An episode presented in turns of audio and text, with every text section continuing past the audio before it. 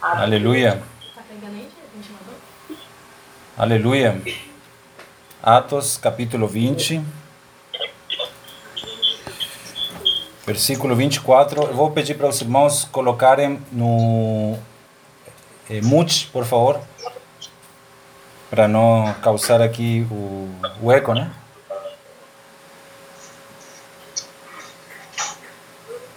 Aleluia.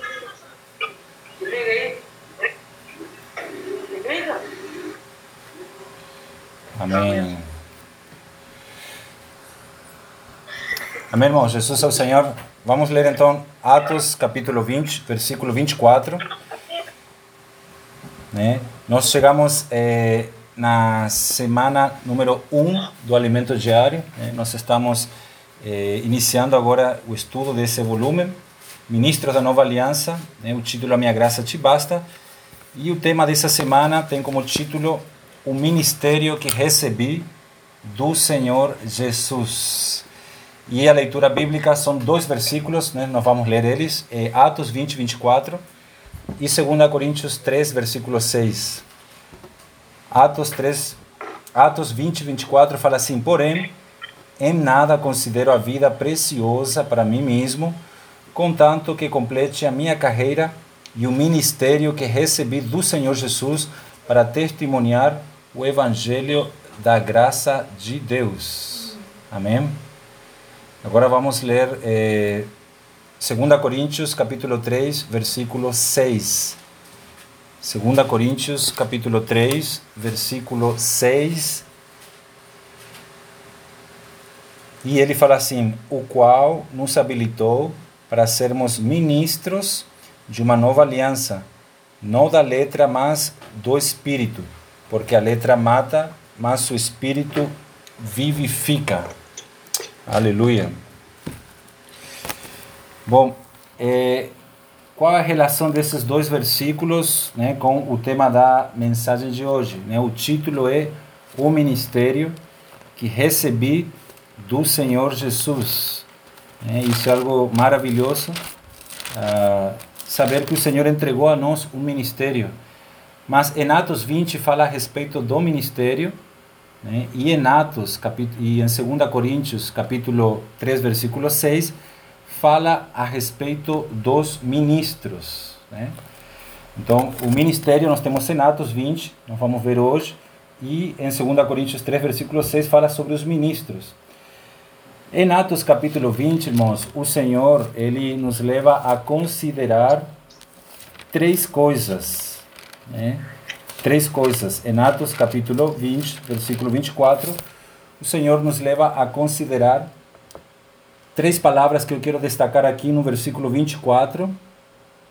É a palavra vida, a palavra carreira e a palavra ministério. Né? Paulo fala aqui no versículo 24, né? ele está aqui tendo uma comunhão com os irmãos da igreja em Éfeso, né? com os, os líderes, e ele está aqui falando a respeito, dando testemunho né, do presente dele e a respeito do futuro.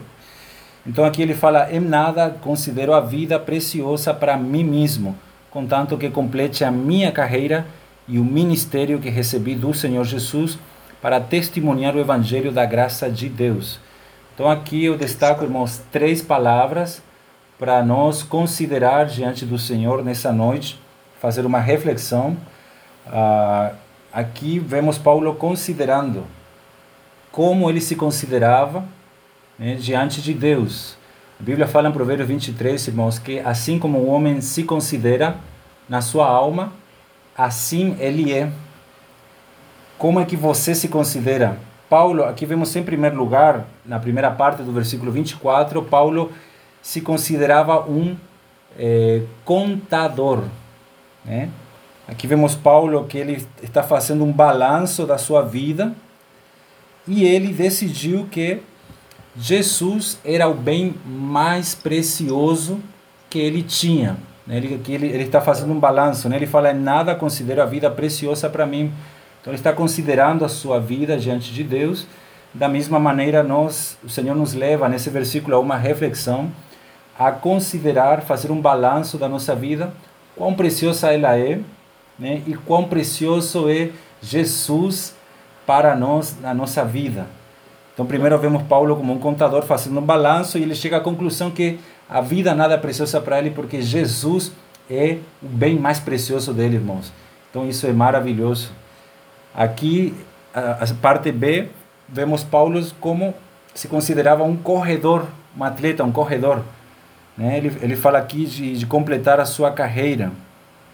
Então, em primeiro lugar, nós vemos a Paulo, né, que ele se considera a vida, ele não considera a sua vida preciosa, por quê? Porque ele considerava Jesus o bem mais precioso e ele decidiu dedicar a sua vida para esse amo, para esse Senhor.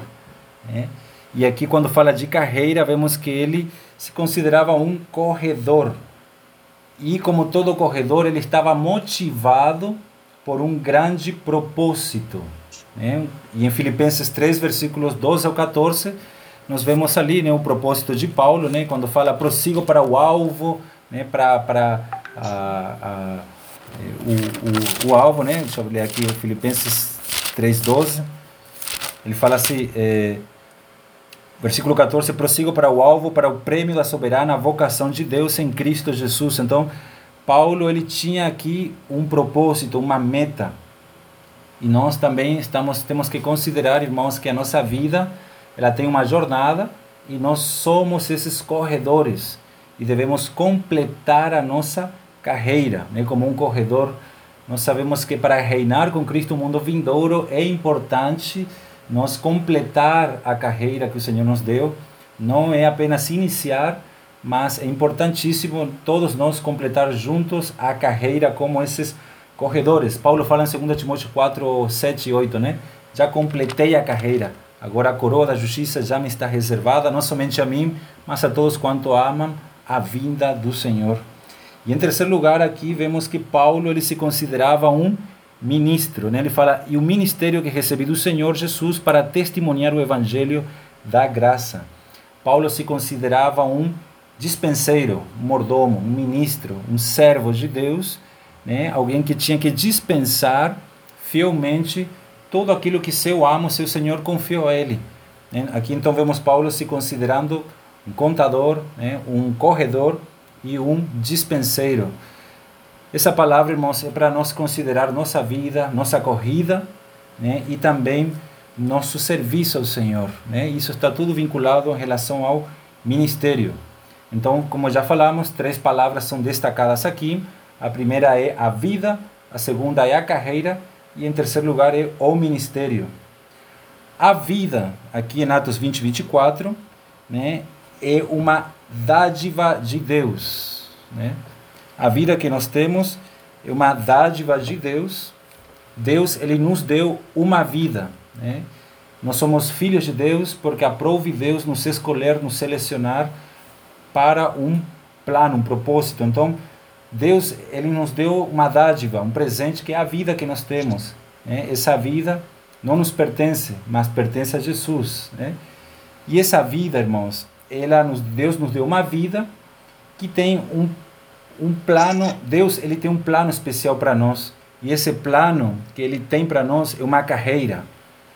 O nosso Pai ele planejou uma carreira para nós, seus filhos, trilharmos por essa carreira. Essa carreira é o plano de Deus.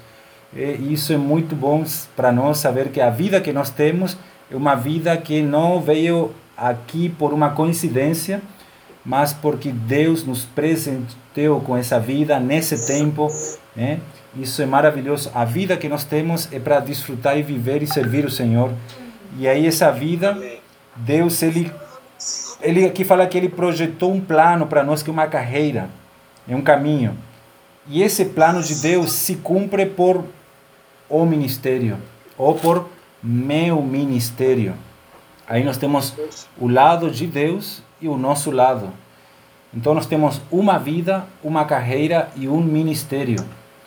Deus nos deu uma vida e Ele projetou um plano, uma carreira, mas essa carreira e esse plano será executado e será cumprido através do meu ministério, através do seu ministério ministério, irmãos. É o ministério, é o dom que Deus te deu e através desse dom, pelo exercitar, Deus pode cumprir o plano que Ele tem para você e para mim, se nós cumprirmos cabalmente o nosso ministério. Por isso que o tema é o ministério que recebi do Senhor Jesus. Né? Eu recebi do Senhor Jesus um ministério.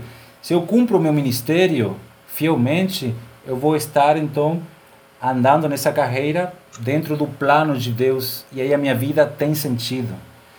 Então a vida, Amém. ela, te, ela é para que a vida? A vida é para viver. A carreira é para quê? É para correr né? e para vencer. E o ministério é para servir. Então, irmãos, uh, isso é o bom desejo de Deus, é que nós vivamos, só isso. Vivamos a vida de Deus. Vivamos, que nós corramos, né? e que nós possamos servir, isto é, testemunhar ou compartilhar o Evangelho da graça de Deus. Isso é aquilo que Ele nos deu, é para que nós possamos servir ao Senhor. E esse ministério, irmãos, que é o ministério que nós estamos inclusos, o ministério do Espírito, o ministério da nova aliança, para esse ministério ser executado, ele precisa de ministros. Então, eh, vamos ler aqui 1 Coríntios, capítulo 3, versículo 5. 1 Coríntios, capítulo 3, versículo 5. Aqui fala o seguinte: Quem é Apolo? E quem é Paulo? Servos por meio de quem crestes, e isto conforme o Senhor concedeu a cada um. Tá vendo, irmãos? Então, esse ministério ele precisa de servos. Servos, né? Conforme o Senhor concedeu a cada um. O ministério precisa de ministros, de servos. Assim como Paulo fala em 2 Coríntios 3, versículo 6, Deus ele nos capacitou, nos habilitou para sermos ministros né, ou servidores competentes de uma nova aliança, não da letra, mas do Espírito. Então, esse ministério do Espírito precisa de ministros que usem seu Espírito, que sirvam a Deus no Espírito e que levem as pessoas no Espírito. Porque no Espírito, irmãos, que nós temos a transformação né, é, é, da nossa alma. Né? Deus poderá operar o plano eterno dele se nós andamos e vivemos no Espírito. Né? Esse ministério somente pode ser levado a cabo é, pelo encabeçamento do Espírito e da Palavra. Né? Por isso que nós vamos falar hoje sobre a Palavra e o Espírito, irmãos. Esse ministério ele precisa de ministros. Que tipo de ministros? Não pode ser qualquer ministro. Tem alguns quesitos aqui. Né? A primeira deles que nós vimos esta semana na leitura do alimento diário é que Deus precisa de ministros que, em primeiro lugar, conheçam a palavra, né? que conheçam a natureza da palavra de Deus. Imagina um ministro que ele não conheça a palavra de Deus, como é que ele vai poder servir ao reino de Deus? Então, é importante todos nós conhecer muito bem a natureza da palavra, e nós vimos que a natureza da palavra, ela tem dois aspectos, o aspecto logos a palavra logos e a palavra rema. A palavra logos é uma palavra estática, né, reservada para uso em qualquer instante. A palavra logos é a palavra escrita, o, é o preto no branco, né, aquela palavra estática que nós podemos ler. É importante nós conhecer, irmãos, a Bíblia, né, no aspecto fundamental dele, do conhecimento histórico né? É a palavra que está aqui, pronta para ser utilizada. É uma palavra logos. Mas que seria a palavra rema?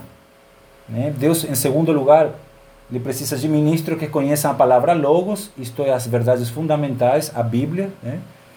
e precisa de ministros que tenham experiência com a palavra, ou seja, que, conhe que tenham experiências com a palavra rema.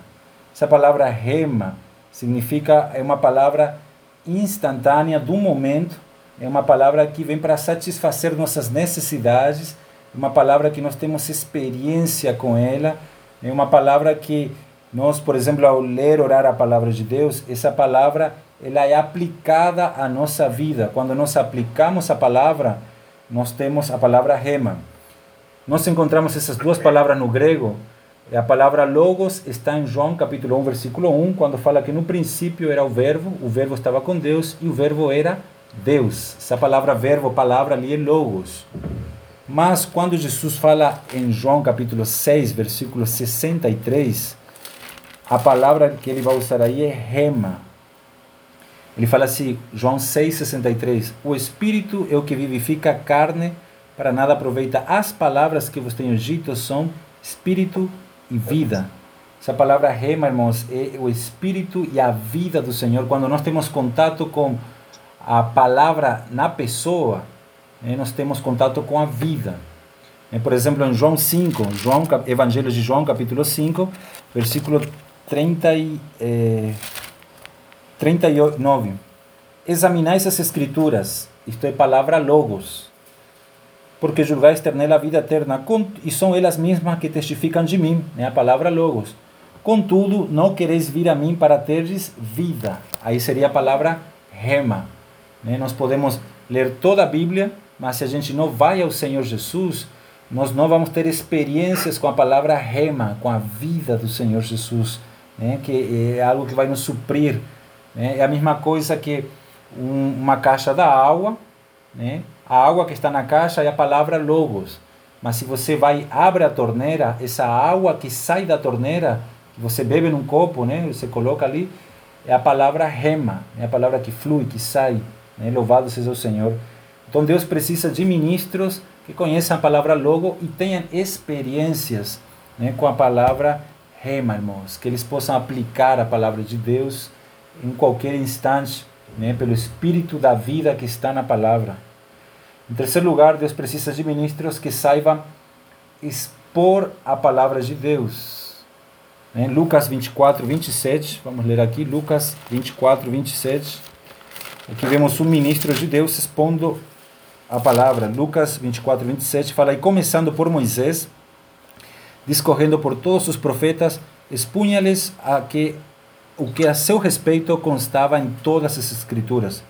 Então aqui vemos Jesus, como um bom ministro, expondo as escrituras tudo que a seu respeito estava escrito. Então é importante, irmãos, não saber expor a palavra de Deus, estudá-la, conhecê-la, desfrutá-la e também Deus precisa de ministros que estejam sensíveis ao guiar do Espírito, porque lembramos que este ministério, que é o ministério neotestamentário, é o ministério que Jesus leva a cabo o seu plano eterno, esse ministério ele é comandado pelo Espírito, irmãos. É importante que nós estejamos debaixo do governo do Espírito. E aí vemos Amém. agora a importância da palavra no aspecto fundamental e a palavra profética. Né? A palavra fundamental se refere aos fundamentos da fé cristã, são as verdades do Evangelho de Deus, né? como a reconciliação, né? a redenção, né? a, a, a eh, perdão de pecados, né? a glorificação, né?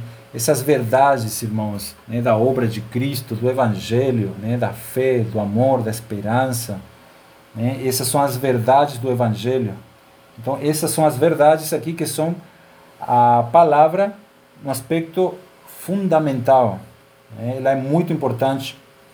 Mas ao conhecimento fundamental, né, de nós conhecer as verdades do Evangelho, nós devemos acrescentar à nossa vida a revelação da palavra profética.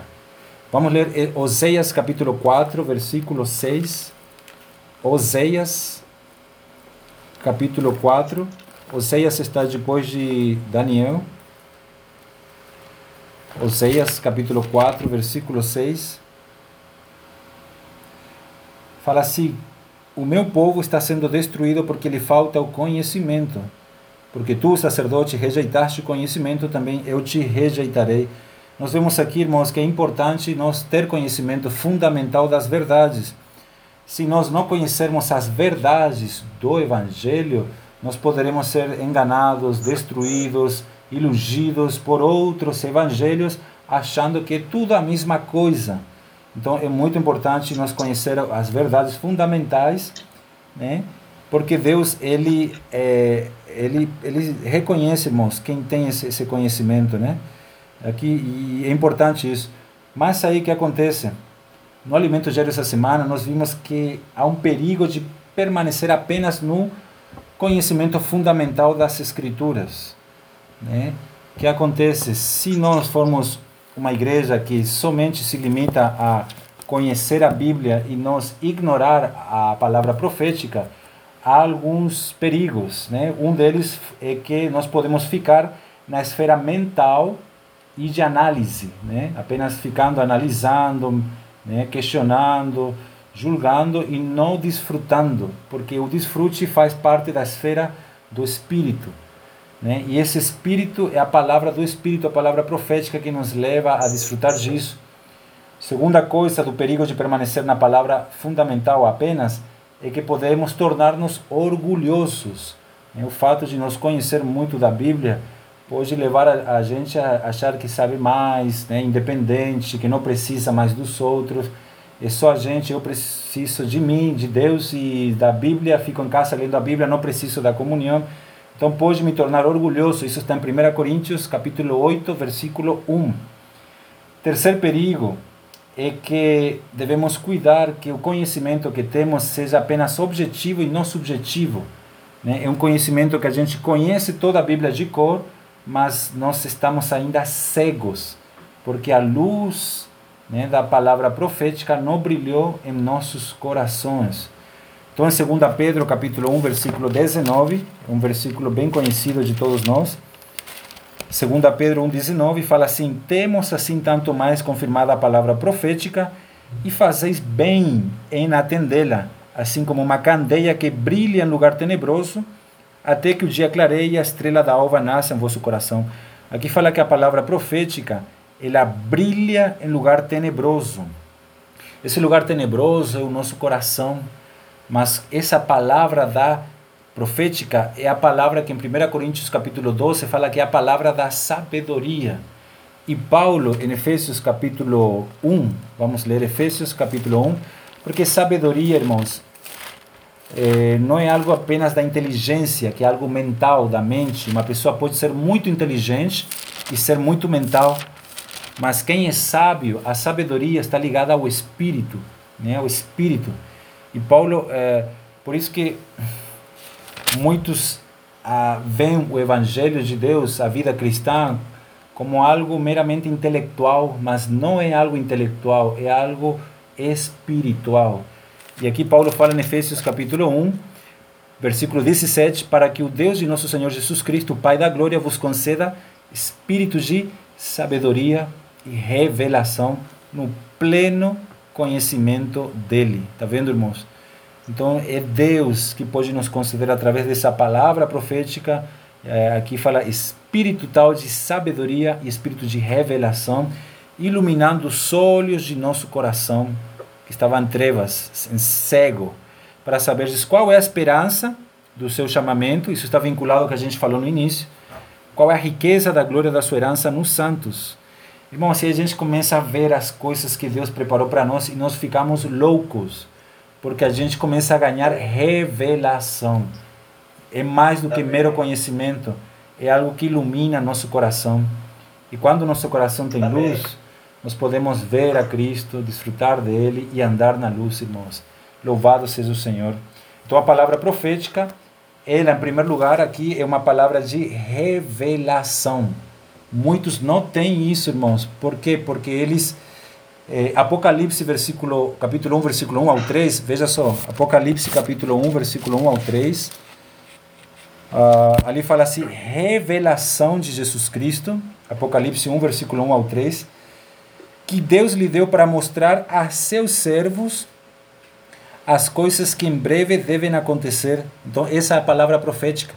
É uma palavra de revelação e é uma palavra para mostrar a seus, no plural, servos, né? As coisas que em breve devem acontecer é a palavra atual, é a palavra do momento, é o que vai acontecer, né?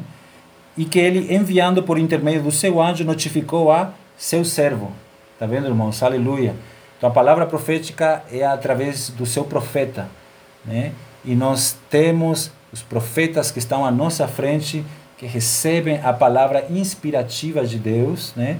com base nas verdades da palavra fundamental, e eles vão então mostrar aos seus servos, irmãos, o caminho. Então, em primeiro lugar, a palavra profética é uma palavra de revelação. Em segundo lugar, ela revela o mover atual do Senhor. A Bíblia fala em Miqueias, capítulo 1, versículo 3. Se você quiser tomar nota ali, um versículo, irmãos, que mostra que Deus tem um mover na terra. Né? Eu vou ler aqui para vocês esse versículo, eu acho incrível. Em Miqueias, capítulo 1, versículo 3, fala o seguinte: Porque eis que o Senhor sai do seu lugar e desce e anda sobre os saltos da terra. Aqui vemos que o nosso Deus não é um Deus que fica paradão. Ele é um Deus que sai, né, como amor, ele desce como graça e anda como luz sobre os saltos da terra. Né? Ele não fica parado, né? ele anda a fim de executar o plano dele. Então, Deus ele tem um mover atual e Apocalipse 14, 4 fala que os vencedores são aqueles que seguem o Cordeiro para onde quer que ele vá. Por isso que nós estamos dentro dessa palavra profética, seguindo o mover atual do Cordeiro. Para onde ele vá, nós também vamos. Né? Em terceiro lugar, a palavra profética revela a direção atual para o rebanho, o rebanho no singular, a fim de que o rebanho dê as mesmas pisadas. Eu quero ler aqui uh, Cânticos, capítulo 1, versículo 7. Cânticos, Cântico dos Cânticos, capítulo 1, versículo 7. Essa, tudo isso aqui é uma palavra de revelação, irmãos. Louvado seja Deus, né? E aqui fala assim: Disse-me, né? Aqui vemos a, a, a Sulamita falando para né, o esposo: Disse-me, o amado da minha alma, onde apacentas o teu rebanho? onde o fazes repousar pelo meio-dia, né? para que não ande eu vagando junto ao rebanho dos teus companheiros. Se tu não sabes, aqui é o esposo falando, né? Ou mais formosa entre as mulheres, que é a igreja, sai-te pelas pisadas dos rebanhos e apacenta os teus cabritos junto às tendas dos pastores. Então, irmãos, aqui vemos que quando as esposas ela se refere ao rebanho do Senhor, a palavra está no singular, onde apacentas o teu rebanho. Nós temos um pastor e fazemos parte de um único rebanho. E Paulo fala em 2 Coríntios 12, 18, que ele e Tito, eles seguiam as mesmas pisadas. Né? Então, somente uma palavra profética pode fazer isso, irmãos. Né?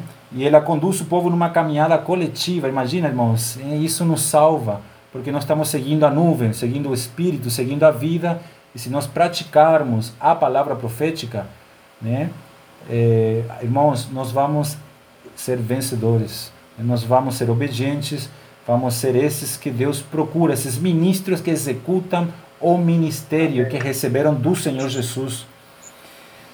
E essa é a palavra profética, né, de acordo com 2 Pedro 1,12, é uma palavra que nos mantém atualizados. Atualizados. Né? Em 2 Pedro 1,12 fala da verdade presente, a, a, a, verdade que está convosco agora. Né? Então nós temos muitas verdades, mas entre todas as verdades, nós lembramos que a verdade não é uma doutrina meramente, a verdade é uma pessoa.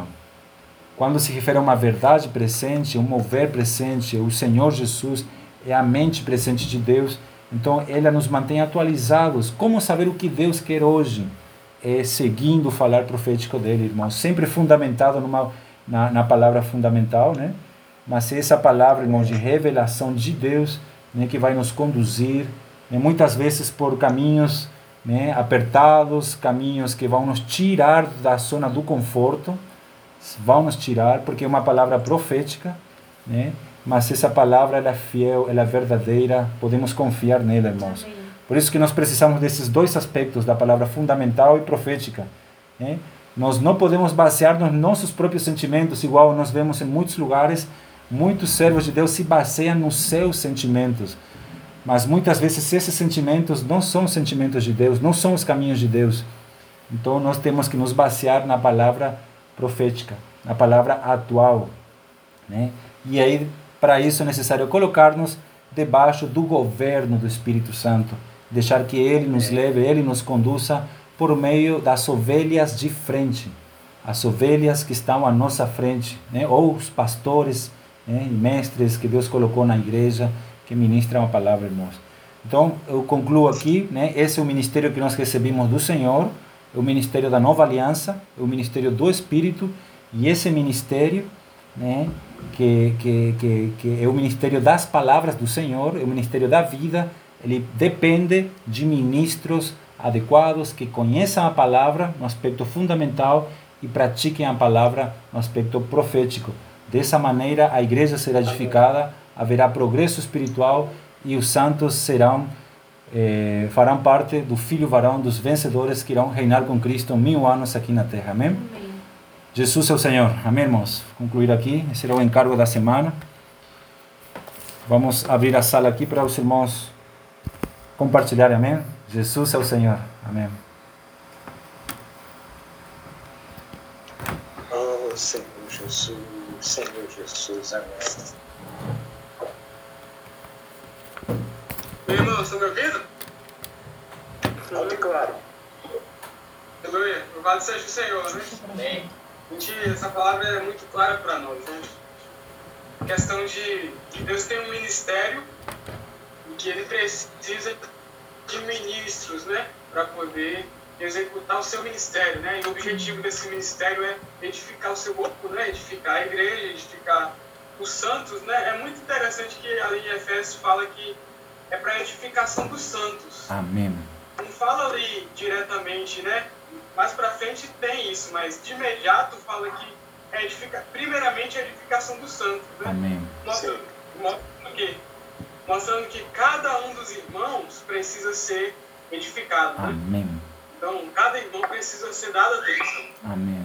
Né? E, seguinte, como ministros, né, nós precisamos conhecer a palavra rema. Sim. Né? Conhecer experiências com a palavra viva, né? com o Senhor falando por meio da Bíblia. Né? Na verdade, é isso. É Deus falando conosco no seu espírito por meio da Bíblia. Amém. E nós precisamos ter experiências com isso, irmãos. É uma Amém. necessidade. Agora, a questão é, como é que a gente vai ter essas experiências? É buscando. Amém. Se eu não busco, se eu não busco ter experiência com Deus por meio da sua palavra, não adianta, eu não vou ter. Né? É muito simples, é uma coisa muito simples, né? Mas é uma verdade que muitas vezes nós, nós negamos, muitas vezes nós deixamos de lado. Então só- nós só vamos ter experiências com Deus se nós buscarmos a Deus. Amém. Né? Essa, Amém. essa é uma verdade simples, mas que nós